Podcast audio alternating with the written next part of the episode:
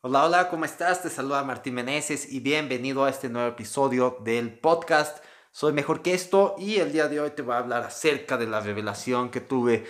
Ah, yo creo que fue muy raro porque antes de hacer cualquier cosa en el día me pongo a meditar. 20 minutos, pongo el celular, le pongo ahí la alarma y me doy 20 minutos para esto. Entonces simplemente pues, estoy ahí relajado, pensando, repitiendo mantras.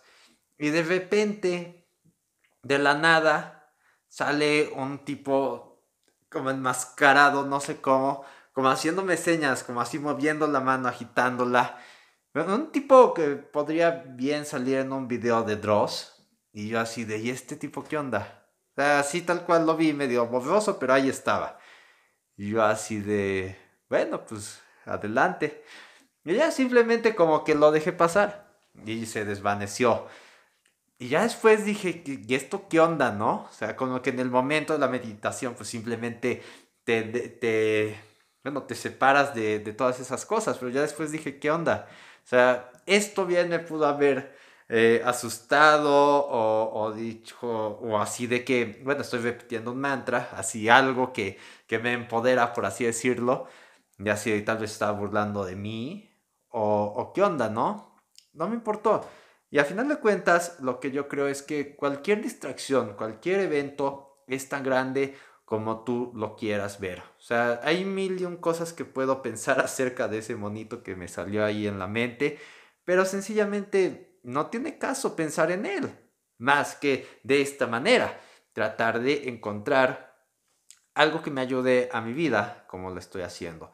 Entonces, cuando tú creas que cualquier cosa te pase, alguien te miró feo, alguien te señaló, alguien esto, eh, te levantaste con el pie izquierdo, cualquier tipo de señal que tengas en tu vida, ¿realmente es una señal de algo? ¿Realmente te está incitando, digamos, a irte a tomar?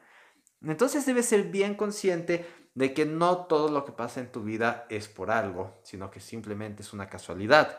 Y de hecho, tú decides qué hacer exactamente con ella. Porque a diferencia de los animales, nosotros los humanos tenemos un periodo en medio de un estímulo y una reacción. Es decir, por ejemplo, si pensemos en un monje Shaolin de esos que están bien entrenados. Si yo tomo un encendedor, lo prendo y te lo pongo en la mano, ¿qué vas a hacer?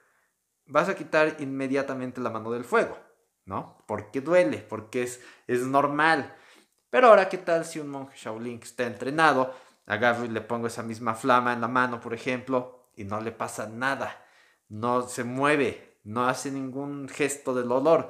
Bueno, él simplemente tiene el control con la reacción que va a tener. Si alguien te grita feo en la calle, puedes hacer dos cosas. Puedes pensar, ¿Qué es lo que vas a hacer? Dices, bueno, puedo voltearme y gritarle, puedo voltearme y pegarle, puedo ignorarlo, puedo decirle una broma, etc. Tú tienes muchas opciones. Lo que hacemos los humanos es poder pensar en esas opciones y a partir de ahí utilizar el raciocinio para elegir la opción más adecuada. Algunas personas simplemente toman la opción más, más mala y bueno, eso es cuestión de cada quien.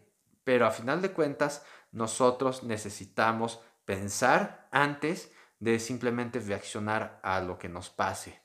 De la misma manera en que yo decidí ignorar esa visión que tuve y aprovecharla para hacer un nuevo episodio y tratar de agregar valor a mi vida y valor a ti, tú también puedes hacer exactamente lo mismo o me hubiera podido asustar y así de decir, ay Dios mío, ¿qué me está pasando? Me estoy volviendo loco, ¿por qué estoy meditando y me pasa esto? ¿Es señal de que algo me va a pasar? ¿Es señal de que la mente no cree en mí? ¿Es señal de que se va a acabar el mundo? No, nada de eso. Simplemente es algo. No tienes que darle importancia. Tú mismo decides la importancia que le das y qué aprendes de ese hecho. ¿Ok? Así que si te pasa algo, cualquier cosa, primero piensa qué vas a hacer y después toma la decisión más adecuada que te acerque más a tus metas, no simplemente la más fácil o la que sencillamente todos esperan que hagas. ¿Ok? Así que esto es todo por ahora. Espero que te haya gustado este episodio, sencillo pero poderoso y de cualquier forma, si no lo puedes agregar a un plan, entonces no será tan poderoso, ¿vale? Y ese plan es el veto de 30 días sin alcohol, donde yo te voy a estar guiando paso a paso durante 30 días para que rompas ese hábito, te liberes del alcohol y puedas decidir si quieres vivir una vida de moderación o seguir adelante sin nada de alcohol. ¿Ok? Si crees que esto le podría ayudar a alguien, compártele este podcast y te veré en un siguiente episodio. Bye bye.